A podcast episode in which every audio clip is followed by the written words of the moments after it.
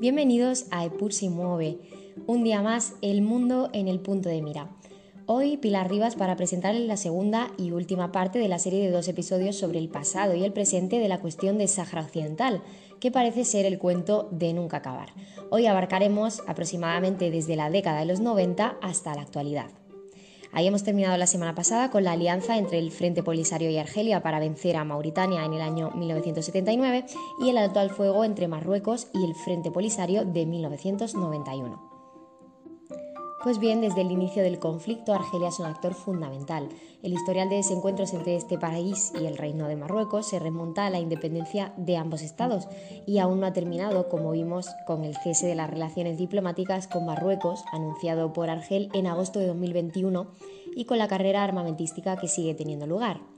Pese a que Marruecos reconoció sus fronteras con Argelia entre 1969 y 1972, esperando que éste le apoyara sus ambiciones en el Sáhara Occidental, Argel no tardó mucho en mostrar su apoyo al Frente Polisario. Las relaciones entre Marruecos y Argelia parecieron volver a recuperarse hacia el año 1988, cuando conformaron la Unión del Magreb Árabe pero las relaciones entre ambos países volverían a romperse en 1994, durante la Guerra Civil Argelina, cuando Marruecos acusó a los servicios secretos argelinos de estar detrás de un atentado en Marrakech. Esta nueva crisis condenó a la Unión del Magreb Árabe a la inactividad.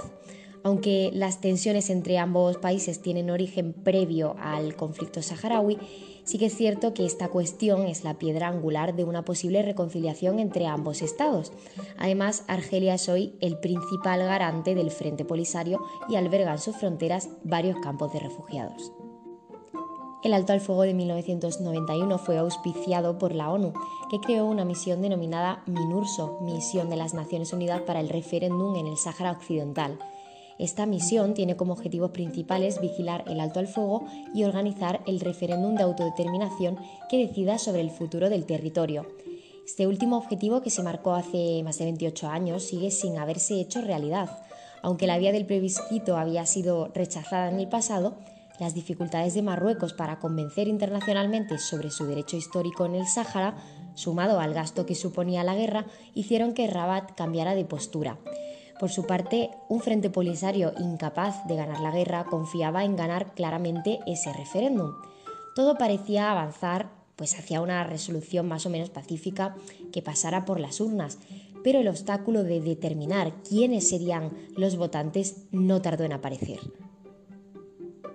El censo electoral fue el principal problema para la rápida resolución del conflicto. En un principio, la ONU había aceptado el minucioso censo que realizó España en el año 1974 con agentes censales saharauis formados para la ocasión. En esta lista se incluyó una identificación tribal donde no solo se clasificó a los integrantes de las tribus históricas del Sáhara, sino también a los habitantes que residían en el territorio y provenían de Marruecos y Mauritania. Los procedentes de Marruecos era el 4,5% del censo, lo que generó rápidamente una respuesta de Rabat, que presentó ante la MINURSO una nueva petición censal a la que añadía 120.000 nuevas personas. Según el gobierno marroquí, estas personas correspondían a las familias que habían emigrado a Marruecos durante el pasado colonial del Sáhara.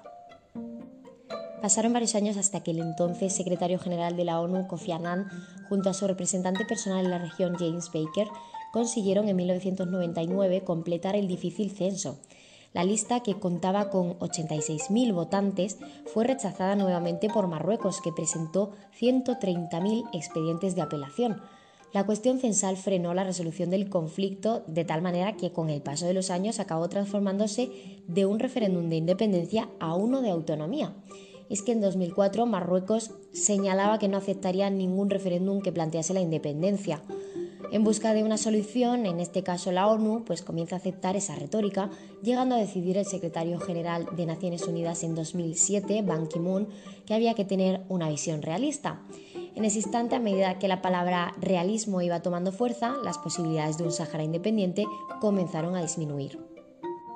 La situación actual no es especialmente halagüeña. En enero de 2017, Marruecos volvió a la Unión Africana tras 33 años de autoexilio cuando en 1984 los países miembros de la Unión Africana aprobaron la incorporación de la República Árabe Saharaui Democrática a la organización, Marruecos decidió protestar abandonando la misma, una estrategia que no ha servido de mucho.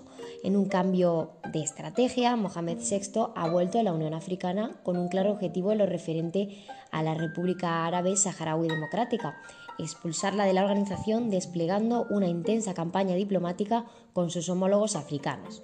Según sus propias palabras, cuando un cuerpo está enfermo es mejor curarlo en el interior que en el exterior del organismo. El Frente Polisario y Marruecos se volvieron a reunir en 2018, después de seis años, y esas conversaciones concluyeron con el compromiso de volver a entrevistarse. Al año siguiente, una nueva reunión dio el mismo resultado, el compromiso de continuar con las negociaciones, pero al final ningún avance. Las posturas, por tanto, siguen igual que hace 20 años. Marruecos pide autonomía, el Polisario pide independencia y la ONU intenta ajustarse a una realidad que no sabe definir ni parece capaz de cambiar. El antiguo representante personal de la ONU para la región, llamado James Baker, como dijimos antes, declaró una vez jubilado que el verdadero problema es que ningún país del Consejo de Seguridad está dispuesto a implicarse políticamente en Sahara Occidental. El perfil del asunto es muy bajo y ninguno de estos países quiere correr el riesgo de la enemistad. Sin embargo, aunque pueda parecerlo, la comunidad internacional no es equidistante en estos asuntos. La dilatación de su resolución en sí misma es un problema y los negocios y pactos tienen también implicaciones políticas. Un ejemplo es el acuerdo entre la Unión Europea y Marruecos para la pesca en el Sáhara Occidental. En él se especificaba que no se prejuzga el resultado del proceso político, pero a su vez se asume en la propia negociación a Marruecos como representante legítimo del territorio saharaui con capacidad para negociar sobre sus recursos. Evidentemente, la justicia europea acabó tumbando los acuerdos UE-Marruecos, dando la razón al Frente Polisario el 29 de septiembre de 2021 y dictaminando que no son legales. No obstante, los efectos de la sentencia quedarán de momento congelados durante un cierto periodo de tiempo debido a las graves consecuencias que una anulación podría tener sobre la acción exterior de la Unión Europea. Hace también relativamente poco tiempo, en concreto el 14 de noviembre de 2020, Brahim Ghali, el secretario general del Frente Polisario, anunció que el alto al fuego firmado con el gobierno de Marruecos en 1991, que ha limitado el conflicto del Sáhara Occidental, ya pertenece al pasado. Acto seguido y tras 29 años de silencio armado, Gali decretó reanudar la lucha con un estado de guerra en todo el territorio. Esto sucede tras un episodio de tensión que inició el pasado 21 de octubre de 2020, cuando un grupo de activistas saharauis bloqueó el paso fronterizo de Gergerat, zona de distensión entre ambos y también próximo a Mauritania.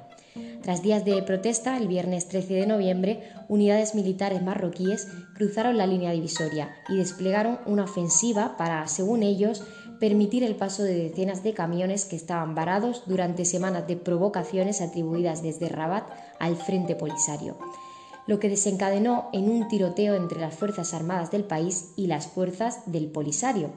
Al interpretarlo como una lucha, las fuerzas saharauis dispararon contra cuatro bases militares y dos puestos de control marroquíes, dispuestos a lo largo del muro de separación erigido por Rabat y que limita en la mitad del desierto a ambos territorios en más de 2.500 kilómetros de longitud. Desde entonces, el Ministerio de Defensa saharaui informó de ataques masivos a lo largo del muro de defensa marroquí, con daños humanos y materiales al enemigo. No obstante, no ha sido posible comprobar la veracidad de estas afirmaciones del Ejército de Liberación Popular Saharaui, que es la rama militar del movimiento Polisario. Y Rabat, desde el 15 de noviembre, desmintió ataques contra el muro y solo ha mencionado algunos hostigamientos. Por su parte, el ejército marroquí defendió que la acción del 13 de noviembre de 2020 ni fue una ofensiva ni tuvo intención bélica, evitando todo contacto con personas civiles y evitando recurrir a las armas salvo en caso de legítima defensa.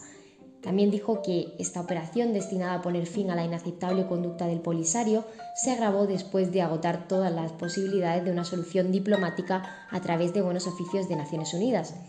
Fue tras este intercambio que el Frente Polisario dio por terminado el alto al fuego y responsabilizó a Marruecos de todas las consecuencias del ataque en Gergerat.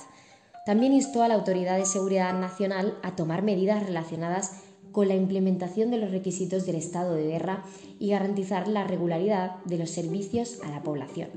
En estos días, más de 13 meses después de haber restallado el conflicto, el frente sigue abierto y los ataques saharauis se han sucedido, así como la movilización de tropas marroquíes. Sin embargo, el reino alawí sigue sin considerar que en estos meses se haya roto el alto al fuego. Por otro lado, en cuanto a España, el futuro no es fácil de aventurar.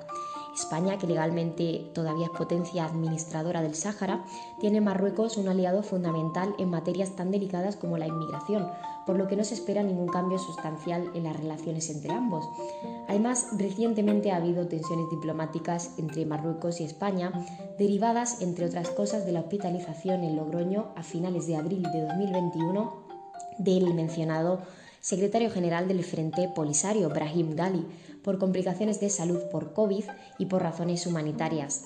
También la posterior respuesta de Marruecos dejando a miles de sus conciudadanos cruzar la frontera de Ceuta a mitad de mayo y generando una oleada descontrolada de inmigración puso en jaque a la ciudad autónoma y a todo el país. Mientras tanto, el único territorio pendiente de descolonización en África sigue inmerso en una tensa calma, ocupado ilegalmente por Marruecos y con el pueblo saharaui pendiente y cansado, sin haber podido aún llevar a cabo de forma efectiva su derecho a la autodeterminación. Después de tantos años, la cuestión ya no es cuándo se resolverá, sino cuánto se perderá en el camino. Muchísimas gracias de nuevo a todos los oyentes por haber estado escuchándonos una semana más. Nos vemos la semana que viene aquí siempre en Epur mueve.